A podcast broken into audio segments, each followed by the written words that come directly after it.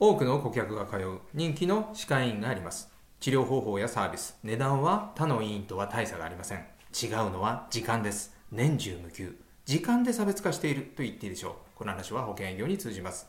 多くの保険営業パーソンや専門家は法人の期末決算時期に訪問するのではないでしょうか。しかし以前インタビューしたトップセールスは期末ではなく機種を狙って訪問します。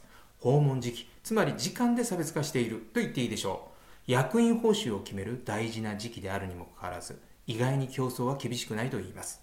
役員報酬のコントロールのアドバイスをすれば退職金や財務に関われ当然保険を売るチャンスが生まれるわけです。訪問時期時間の差別化を考えてみてください。